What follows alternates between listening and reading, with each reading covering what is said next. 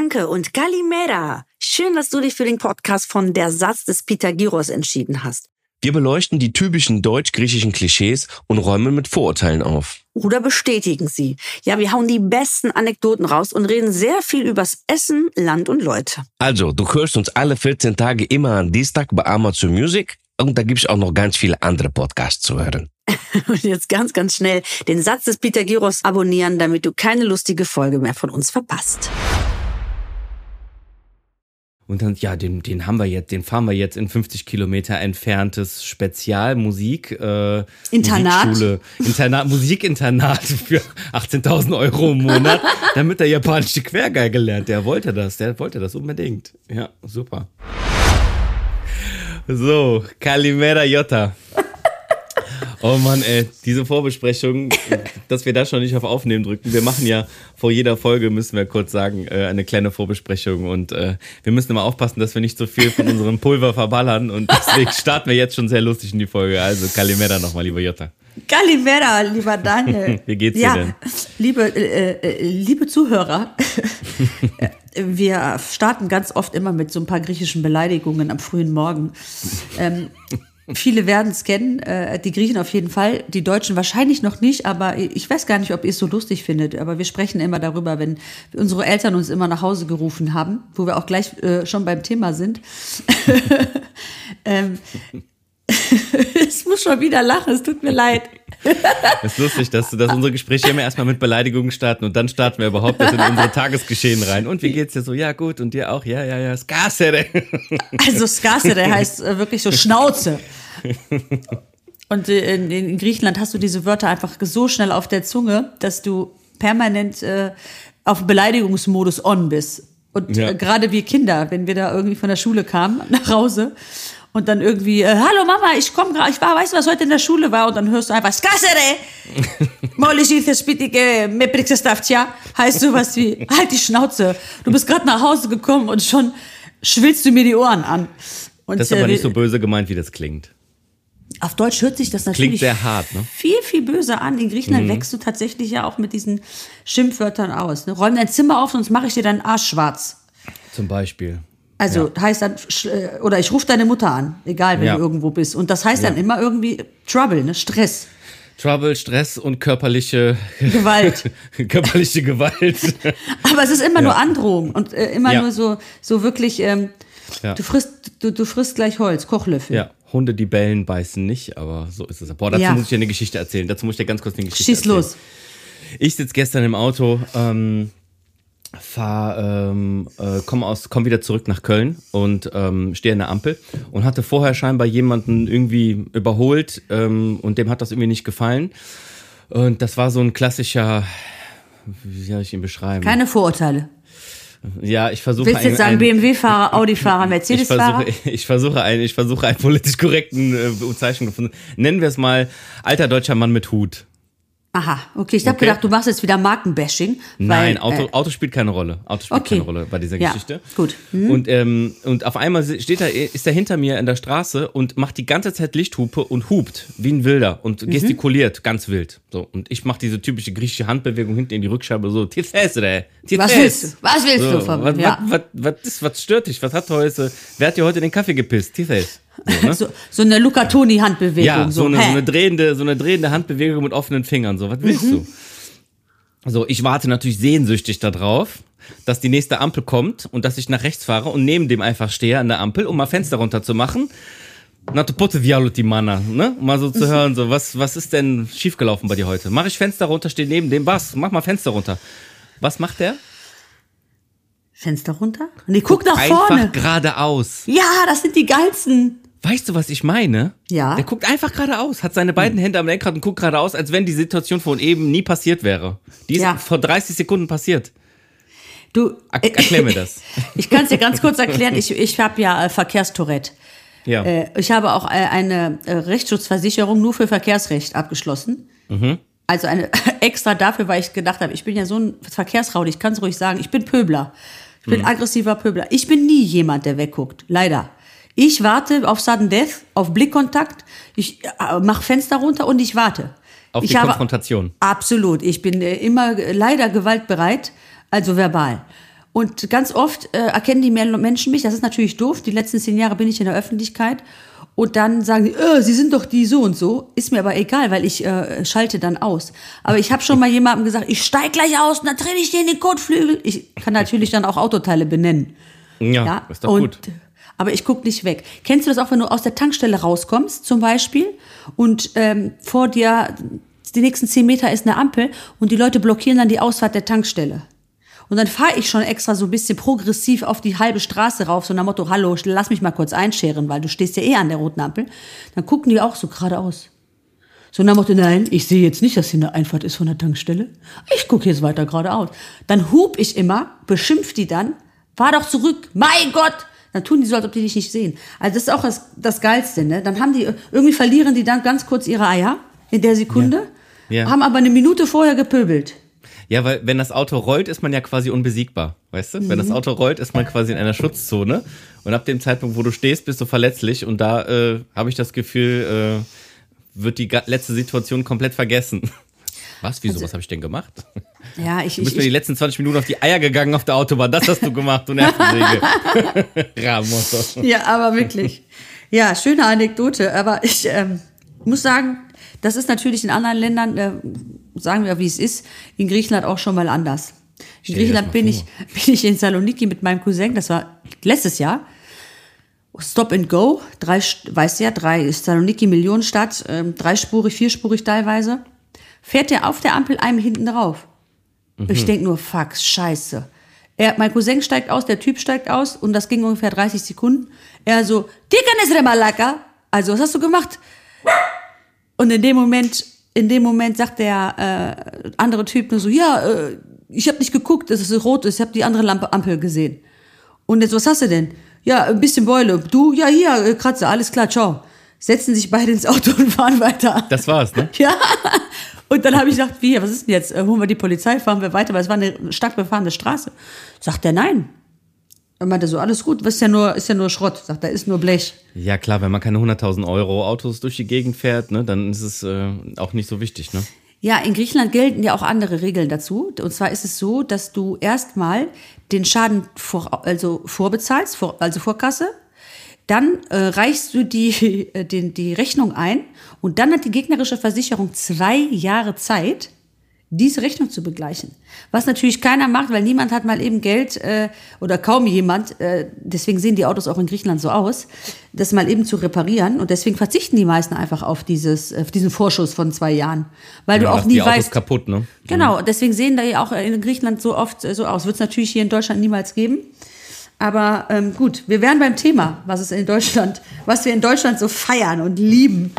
Ja, auf jeden Fall. Das ist eine gute Überleitung zum Thema, dass die Leute, dass die Deutschen ihre Sachen auf jeden Fall sehr pflegen, ne? Jetzt, wo wir beim Thema Autos sind, ne? Da hier so kaputte Autos rumfahren, ist nicht so ein, ist nicht so gängig, ne? Also, dass du Autos siehst, die repariert sind mit einem äh, Gaffer-Tape.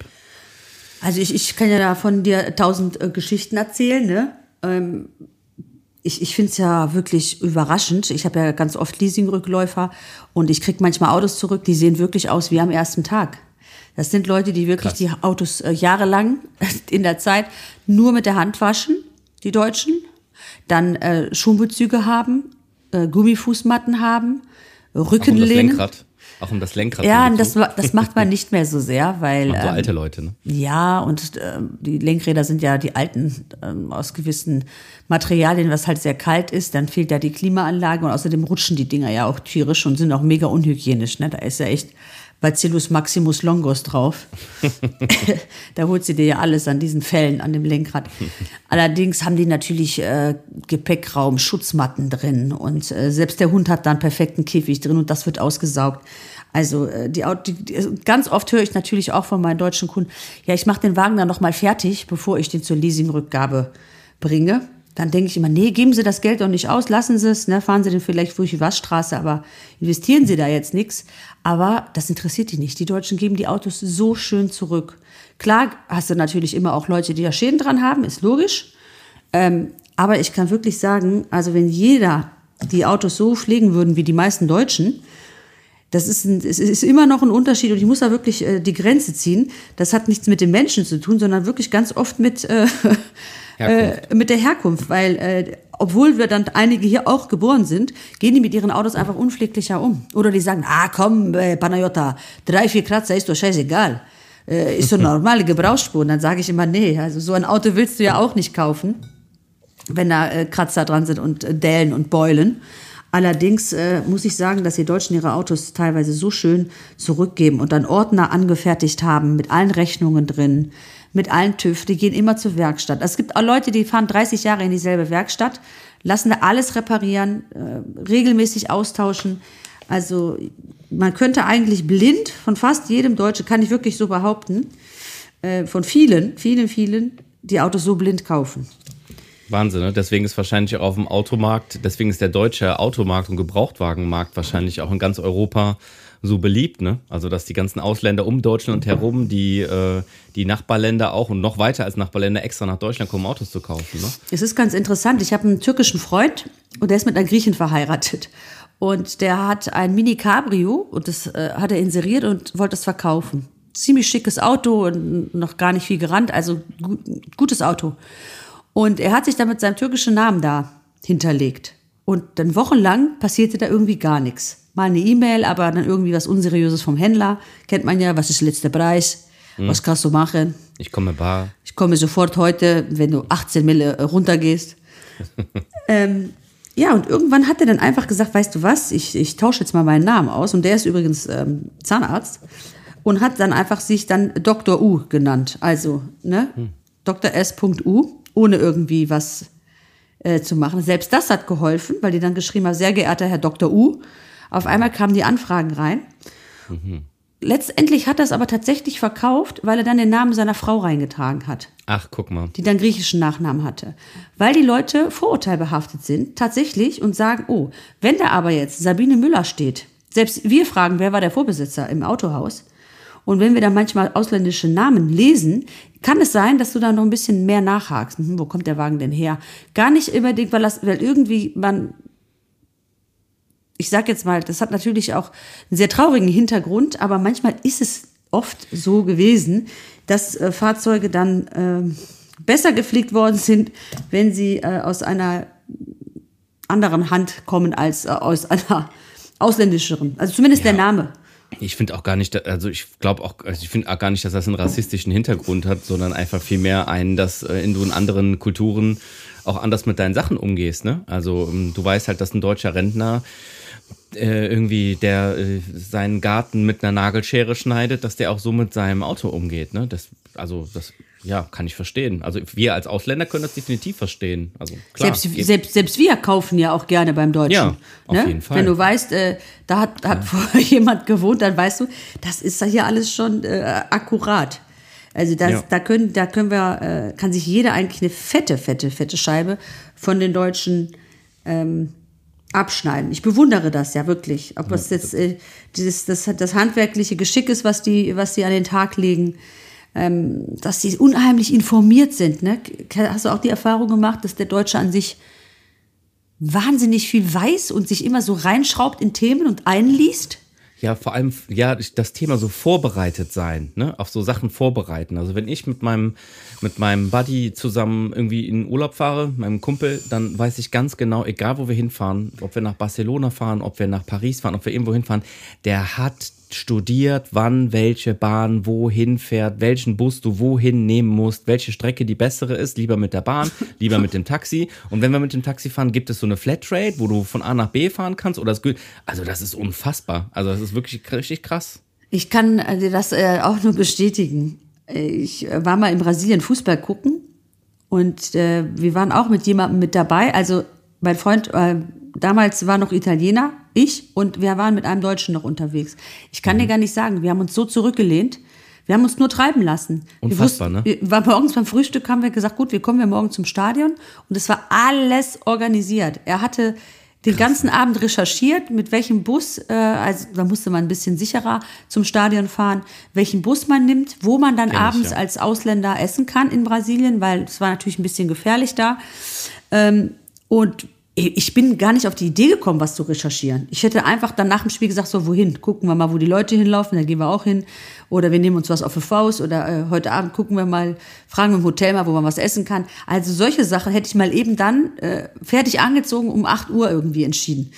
Und, Ja. und er kam schon mit einer Liste und hatte alles geplant. Und da haben wir nur gesagt, wie geil die Deutschen einfach sind. Wo, woher kommt das? Was denkst du, warum die Deutschen so ein wahnsinniges Organisationstalent haben und nichts immer diesem Zufall überlassen wollen? Weil ich glaube, dass der innere Drang, also die ganz tief drin verwurzelt ist, dass sie das lieben, wenn Sachen reibungslos funktionieren.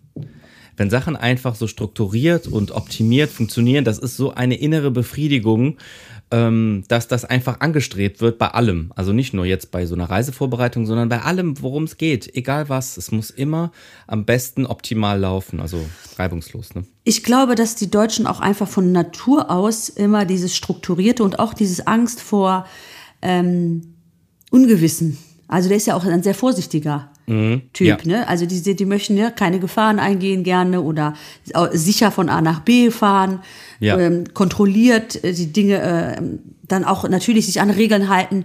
Das, also das können die ja wirklich, das bewundere ich Ja, wirklich, ich auch. wirklich sehr stark äh, diesen Drang, so korrekt zu sein. Ich, ich verfluche es an einer einen oder anderen Stelle, aber ich bin auch sehr, sehr dankbar dafür, dass äh, ich so viel Struktur kennengelernt habe und natürlich auch immer dieses Pendant zu Griechenland habe, zu erkennen, wie gut die Deutschen strukturiert sind. Auch meine Ja. Managerin äh, als Beispiel. Egal wo ich bin, wir sitzen fertig im Hotel nach der Veranstaltung. Am nächsten Morgen müssen wir ja um 8.15 Uhr, ähm, kommt der Wagen, holt uns ab und bringt uns zum Flughafen. Und dann sage ich, ach komm, wir Flieger, kommt auch Viertel nach neun, sage ich jetzt mal. Berlin sind wir schnell äh, im Flieger. Ich, ich komme um halb zehn. Da sagt die zu mir, ich nehme den Fahrer um Viertel nach neun. Dann kannst du mit dem Taxi fahren. Also die, ne? mach die. Und dann setzt sie mich damit unter Druck und ich denke mir, mein Gott, ist das eine Spießerin? Ist die aber gar nicht. Nee, Weil die weiß, wie die dich zu handeln hat wahrscheinlich. A, ja, und B, ist es natürlich auch so, die riskieren einfach ungerne was. Also dieses, dieser Gefahr, ich komme zu spät, da wartet einer. Oder ich komme Ja. in Tuck, meine Folgentermin reißen dann zusammen ab. Oder ich äh, kann das und das nicht mehr gewährleisten. Oder der wartet dann auf mich. Diese Gedanken, behaupte ich, existieren gar nicht bei uns im Süden. Dieses, Nee. oh, scheiße, wenn ich A nicht mache, passiert B. Und deswegen, und deswegen hatte ich ja auch schon in unseren ersten Meetings gesagt, falls du dich erinnerst, ist gut, dass wir ein paar Deutsche bei uns im Team haben. Wir brauchen Deutsche im Team, das ist ganz wichtig. Ohne die sind wir verloren. Ja, das stimmt. Also wir, wir bringen die Rohmasse und äh, jemand verfeinert dann und perfektioniert dann äh, unsere Arbeit. Aber ähm, es, es stimmt schon, dass ich in viel, sehr vielen Sachen ähm, immer mit einem bewundernden Auge ähm, rübersehe, auch in der rübersehe zu den Deutschen, auch in der Kindheit zum Beispiel. Wenn ich gesehen habe, wenn ich mit meiner Freundin nach Hause gekommen bin, wie toll teilweise gesprochen wurde ne, mit, mit den Kindern. Wie war dein Tag? Zeig mal, was hast du auf heute? Ähm, oder dass man auch auf der Seite des Lehrers, äh, des Kindes ist. Also, äh, ich sag mal so klassisch Elternsprechtag. Äh, meine Eltern waren immer auf der Seite des Lehrers. Ja? Egal, was, ich, was, was gemacht worden ist. Während der Deutsche sagt, zeigen Sie mal Ihren Lehrplan. Wie haben Sie eigentlich mit meiner Tochter letzten Donnerstag gesprochen? Ja? Hat meine Mutter äh, meinem Lehrer Taschentücher hingelegt und hat gesagt, so, Herr Kaschelke, mein Mathelehrer, kannst du mich anspucken wieder? Dann sagt er, wieso soll ich sie anspucken? Ja, ich weiß, jedes Jahr, wenn ich komme, sagst du, meine Tochter ist frech, meine Tochter passt nicht auf und da spuckst du mich immer an. Und diesmal habe ich, Taschen, habe ich Taschentücher mitgebracht. Und der war Das ist total ein griechisches. Sprichwort, muss man ja sagen. Ne? Ja, genau. Das ist so ein bisschen wie, du wirst mich quasi angehen oder, oder Ja. äh, kritisieren. Ja. Und das ist auch eine typische griechische Eigenschaft, dass man diese Sprichwörter einfach auf Deutsch übersetzt. Ne? Ja. Und dann versteht der andere aber gar nicht, was der eine will. Ne? Das sorgt dann immer zu Missverständnissen. Ne? Und dann hat Herr Kaschultgen gesagt, ja, äh, wie soll ich denn mit der Panayota umgehen? Wie machen Sie das denn zu Hause? Und dann hat sie gesagt, schlägst du einfach zu. Diese Kinder, Nein. hat die gesagt, kannst du einfach schlagen. Weil die hört sowieso nichts. Ich habe alles versucht. Einfach, einfach auf den Arsch eine geben oder auf den Kopf oder schubsen. Und der war ganz echauffiert. Er hat gesagt, nein, sowas machen wir nicht. Und danach, So was kann kannst, man heute schon gar nicht mehr sagen. nee, kannst du machen, ich kannst du nicht machen. Ich habe drei Kinder. Mach ich doch auch. Ah, Hat die auch gesagt. Hat kein Problem, kein Problem gemacht. Ich habe sehr Schläge gekriegt, meine, meine Mutter hat Schläge gekriegt und meine Kinder. Da war der ganz äh, echauffiert. Und wenn ich dann überlege, dass äh, meine Freundinnen nach Hause kamen und gesagt haben, ja, meine Mutter hat jetzt den Lehrer angerufen wegen der und der Situation, dann habe ich immer gedacht, wie, wie kann das sein, dass, dass Eltern sich äh, auf die Seite des Kindes schlagen? Das machen Eltern so gut, ne? Die hören den Kindern, also meine Freunde sehr viel zumindest, Teile davon. Man kann ja auch nicht jetzt sagen, jeder in Deutschland, aber ähm, ich finde es so wahnsinnig toll, wie die äh, teilweise zu ihren Kindern stehen, gucken, was die, äh, was die mit den Kindern unternehmen, ne? dass die wirklich auch planen wieder mal. Ja, genau. Also das ganze Thema Erziehung finde ich super, super unterschiedlich. Das, was du jetzt schon angesprochen hast mit dem auf der Lehrerseite schlagen, ist auf jeden Fall ein großes Thema. Aber weißt du, was mir aufgefallen ist ganz besonders? Also wenn ich bei meinen deutschen Freunden war, als ich Kind war, hm? dass die Kinderstimme bei Entscheidungen, wo man hinfährt oder was man macht, eine gleichwertige oh, ist zur Erwachsenenstimme. Ja. Das ist, das war für mich so, wo ich mir gedacht habe, was? Wie die dürfen mitentscheiden, wo die hinfahren, wie die dürfen mitentscheiden, was die es zu essen geben. Was ist das denn? Wie? Das kann doch gar nicht sein. Wenn die Eltern fragen, ja, was haltet ihr denn davon, wenn wir am Wochenende in den Tierpark fahren nach sowieso? Und die Kinder sagen, nee, nee, das wollen wir nicht. Und dann sagen die Eltern, ja, okay, die wollen das nicht, dann machen wir das nicht. Stell dir das mal vor, in einer griechischen Familie. Wir fahren jetzt zu deiner Tante, halt die Klappe da hinten im Auto. Kinder haben quasi kein Stimmrecht und sind quasi nur so, laufen nur so mit. Bei den Deutschen ist es quasi eine stimmberechtigte Wahlperson in der Familie. Das ist schon ganz toll, muss man schon sagen. Ja, ich, ich liebe es, ich liebe es, aber ich, ich unterschreibe es dir, weil wir hatten, wir hatten äh, das gleiche Problem. Die, äh, was ich auch ganz krass finde, dass die auch Sachen sagen wie, ähm, ja, mein Kind hatte heute keine Lust auf den Kindergarten, der wollte dann lieber kuscheln. Oder äh, mein Kind macht dann nicht mit beim Sportunterricht, weil die kann sich dann nicht lösen. Meine Freundin hat mir das letztens erzählt und hat gesagt, ja, ach ja, die haben jetzt Kindertouren und ab, ab äh, November dürfen wir jetzt nicht mehr ähm, mit den Kindern zusammen äh, zum Sport. Und ich so, ja, was hast du dann gemacht? Ja, weißt du, wie schwierig das ist? Und ich habe mit ihr das besprochen und habe ihr das erklärt. Und ich habe gesagt, Wahnsinn. Also A, wäre meine Mutter gar nicht so weit gekommen, mit dem Lehrer über irgendwas zu sprechen. Und B, ist er einfach der Lehrer auch Gesetz. Also was er sagt, ne, das, äh, das, das muss man umsetzen. Und dieses, dieses Fragen an, an Kinder oder, oder äh, was du anziehst, ja, äh, die mag nur rosa Stiefel. Mhm. Und dann kriegt die auch nur rosa Stiefel. Und ja. du hast die Klamotten von deinem Bruder angezogen. Ja, ich hatte Pyjama. Ich hatte wirklich Pyjamas. Die hat mein Bruder. Mein Bruder ist 13 Jahre älter als ich. Und du kannst dir ja vorstellen, wie das aussieht mit so einem ausgeleierten Bündchen ja. äh, äh, mit Eingriff vorne, teilweise später dann. Ich habe immer gefroren zwischen den beiden, weil da immer so ein Luftzug reinkam, ihr Armen.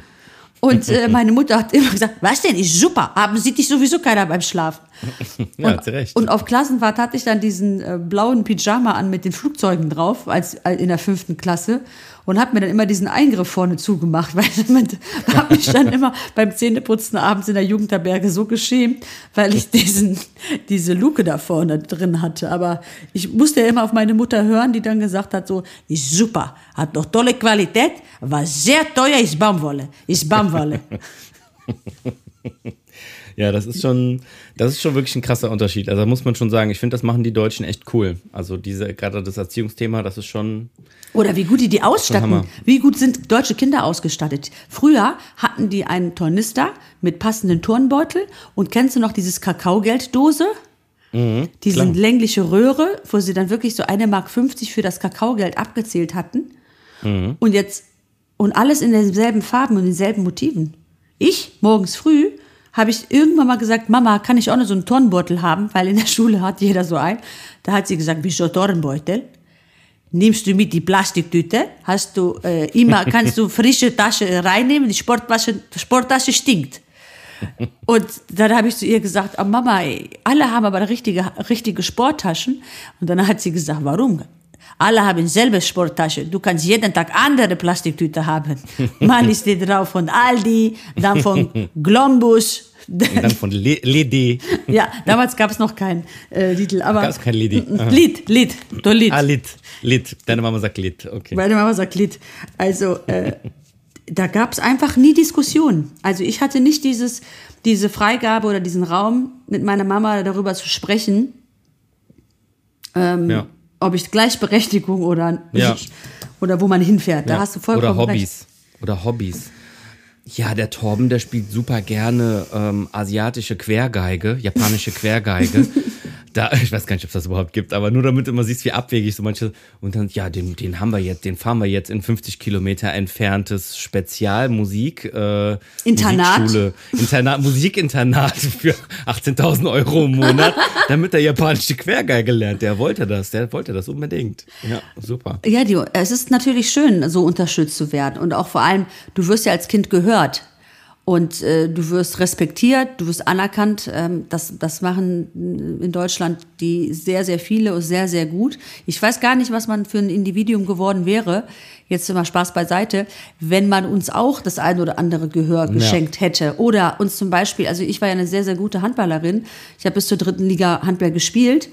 Und ähm, ich kann mich erinnern, als ich äh, zur Auswahl ähm, in eine andere Stadt sollte, nach Burscheid von Solingen, also das sind jetzt wirklich keine 30 Kilometer, nicht mal von da, wo Mhm. wir wohnen. Ich sage jetzt mal 15 oder 20, aber dann quer durch die Stadt halt. Und als ich meinem Vater gesagt habe, dass ich ähm, in der NRW-Auswahl spielen kann als Teenager, äh, hat er dann gesagt, würde soll ich da hinfahren? Dreimal die Woche. Ja. So, und ähm, das ist am Arsch der Welt. Also Burscheid kam für ihn dann so vor, als ob ich sagen würde, ich würde in New York äh, zum Handball müssen. und ich muss dir sagen, und was ist so ein bisschen traurig an der Nummer, ich habe 22 Jahre Handball gespielt und ähm, mein Vater war noch nie da.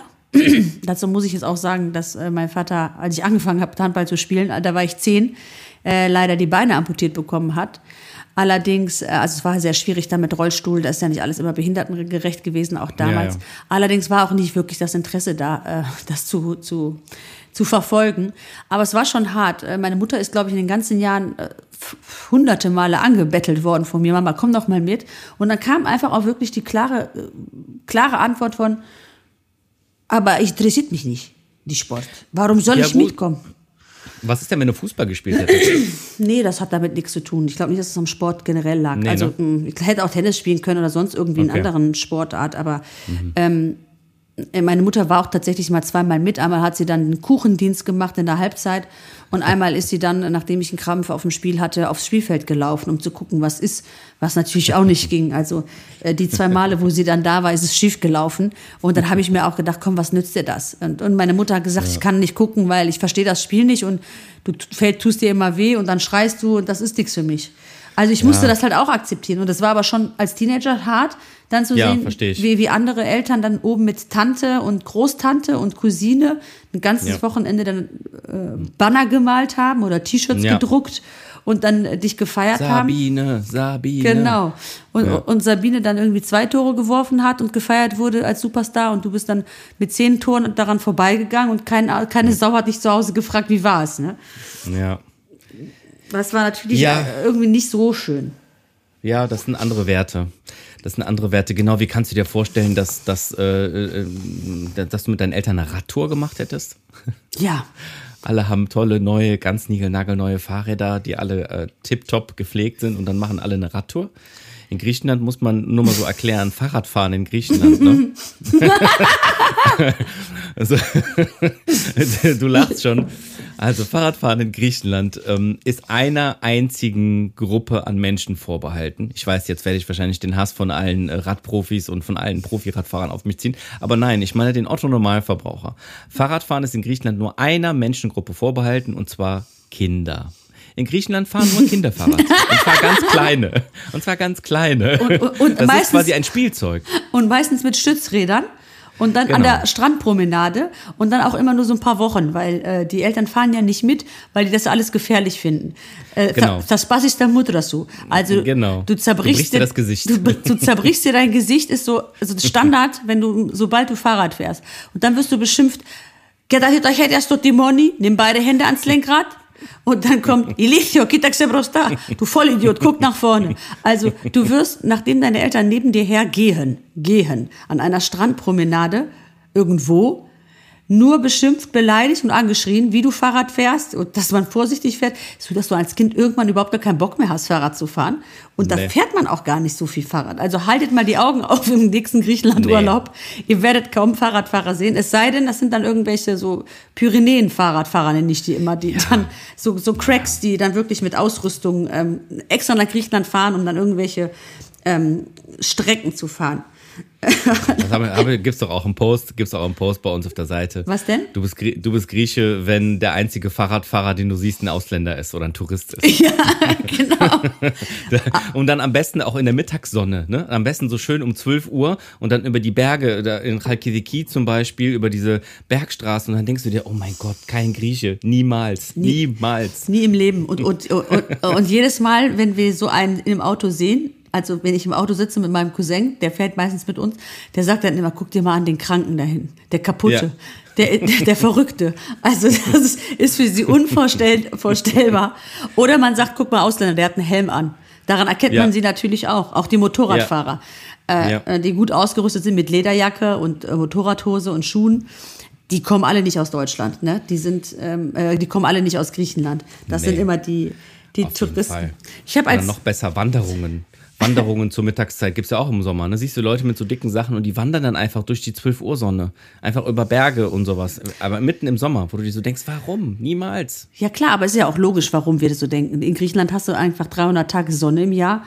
Da brauchen wir dann nicht jeden Tag äh, zu nutzen, während der Tourist natürlich kommt und dann in der Zeit natürlich das Beste rausholt.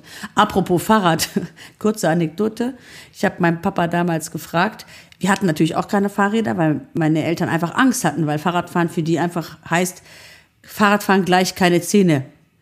Ja, ähm, du verletzt dich und du, du stürzt und du bist Chaot. Also was hast du, habe ich mir mal angehört, warum ich kein Fahrrad bekomme. Lag noch nicht mal immer am Geld, ja, sondern wirklich äh, diese Vorurteile zum Fahrradfahren. Ähm, irgendwann habe ich mir natürlich dann doch äh, das Fahrrad von meiner Freundin geschnappt und ich bin dann aufgeflogen, weil mein Vater dann kam und gesagt hat, stimmt das, was man über dich erzählt? Du, du, du klaust hier aus unserer Kneipe eine Tafel Schokolade und gibst sie den Mädels, damit du ähm, eine Runde Fahrrad fährst. Und dann habe ich gesagt, "Ha, so doofe Tochter habe ich, dass, dass du die Tafel Schokoladen verteilst. Dann habe ich gesagt, für- er sagt für eine Runde Fahrrad fahren?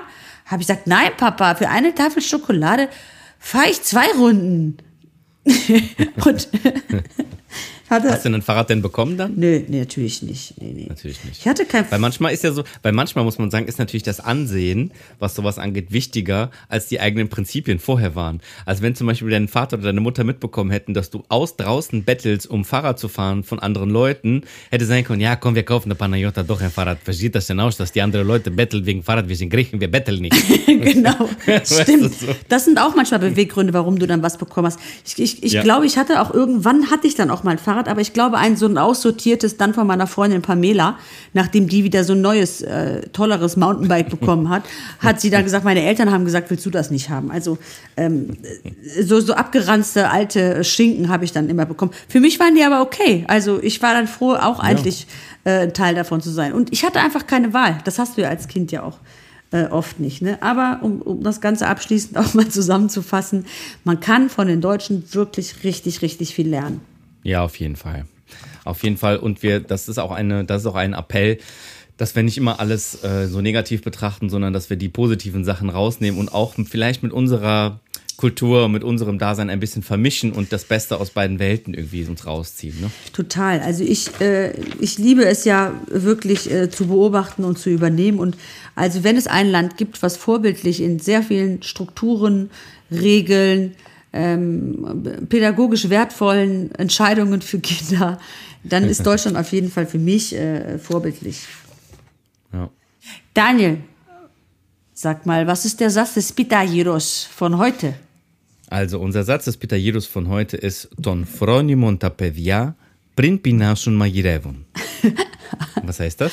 Ähm, vom anständigen Menschen? Nee, der anständige, ey, sag doch mal einfach. Die Kinder der Vernünftigen kochen, bevor sie Hunger haben. Ja. Es ist ein griechisches Sprichwort, das heißt ungefähr so viel wie Vorsorge ist besser als Nachsorge. Wiederhol nochmal. Ja, Vorsorge ist besser als Nachsorge, kann man dazu sagen.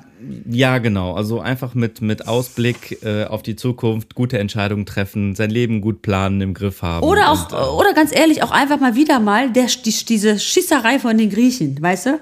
Pass auf, vorher, plan erstmal, bevor nicht, dass du viel Geld ausgibst. Und, ne, guck erstmal, dass du wirst noch Hunger haben. Oh Gott, Ja. du darfst keinen Hunger kriegen. Niemals Hunger Mein kriegen. Gott. Niemals. Aber wirklich, ja. Ängste schüren, das können wir gut. Daniel, und äh, ich wünsche euch allen eine wunderschöne Woche. Yassas. Ciao, ciao, Leute. Wir sehen uns. Wir hören uns. Bye, bye.